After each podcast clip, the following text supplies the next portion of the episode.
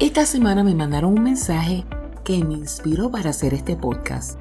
En el mismo presentaban imágenes de personas exitosas que sufrieron desilusiones porque alguien no visualizó su potencial.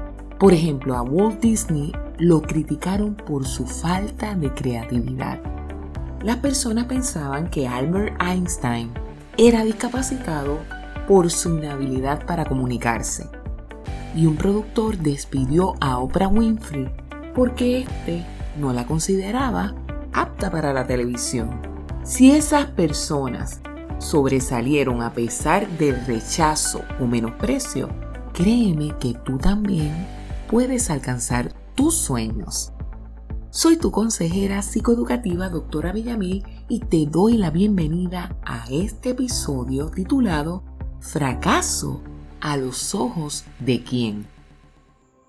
La palabra fracaso en sí misma tiene un mal sabor, a tal punto que a las calificaciones le asignan la letra F cuando alguien reprueba una clase.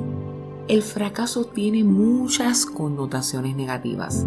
En mi opinión, el problema no es el fracaso en sí, sino qué uno hace ante el mismo. Este nos puede llevar a sentirnos frustrados, tristes, desanimados. Sin embargo, para otras personas el fracaso representa un reto, una oportunidad o un tiempo de reflexión. En estos momentos quizás fracasaste en alguna relación, algún proyecto, en una clase o alguna meta. Puede que una persona te dijo que no. Eso duele que las cosas no salgan como tú esperabas, pero levántate porque la vida continúa. Quiero decirte que parte de lo que se realiza en consejería es la evaluación. Muchas veces se establecen planes de tratamiento para atender un problema, mas los resultados no son los esperados. Esto se puede ver como una derrota, pero en realidad, si un método no funciona, entonces hay que establecer otro curso de acción. Si en estos momentos te sientes fracasado, ¿qué puedes hacer? Bueno, pues te recomiendo que te detengas por un momento y escribas una lista de alternativas. Tómate el tiempo para visualizar nuevas oportunidades. Si se te cierra una puerta, es porque Dios está guiando tus pasos. En Romanos 8:28 dice, y sabemos que a los que aman a Dios, todas las cosas les ayudan. Esto es a los que conforme a su propósito son llamados. Por lo tanto, ten presente que lo que hoy puede parecer un fracaso, quizás es el medio que Dios está utilizando para guiarte a su propósito. ¿Cómo puedes saber cuál es tu misión? Muy simple esta está alineada a tus habilidades e intereses. Dios te dotó de unas capacidades únicas y debes explotarlas al máximo. Si Él te está inquietando a hacer algo, empieza, sin importar cuánta fama puedas alcanzar ni la cantidad de personas a quien impactes. Por otro lado, si alguien te rechazó, esa persona o ese lugar no era para ti. Más adelante encontrarás el ambiente donde puedas brillar, pero para que eso suceda, debes seguir intentando, como lo hacen los vendedores.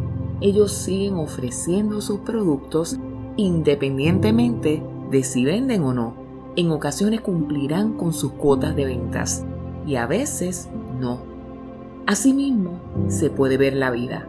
Habrá épocas en que cosecharemos victorias y a veces derrotas, pero los momentos duros no te pueden desanimar.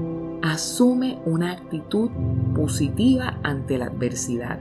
Por lo tanto, debes moverte hacia adelante y de este modo tener mayor control de tus emociones. Considera tu aparente fracaso como un medio de aprendizaje para ser cumplir tus anhelos, pero para ello, inténtalo una y otra vez, deja a un lado el miedo, atrévete y lánzate. Sigue el ejemplo de Pedro, el cual trató de pescar durante toda una noche y no logró absolutamente nada. Pero Jesús le dijo que fuera mar adentro y echara nuevamente la red. Este acto de fe y obediencia resultó en una pesca milagrosa. Tu pesca se aproxima, pero no te dejes llevar por la derrota. Espero que este episodio haya sido útil para ir mejorando tu estado emocional. No obstante, si deseas escuchar unos podcasts específicos para superar la ansiedad o la depresión, los puedes conseguir al escribir mi yo pleno en todas las plataformas digitales. Encuéntranos en Facebook, SoundCloud, Spotify, YouTube, Instagram, X, Amazon Music y Apple Music. Se despide de ti con mucho cariño tu consejera psicoeducativa, doctora Villamil. Dios te bendiga.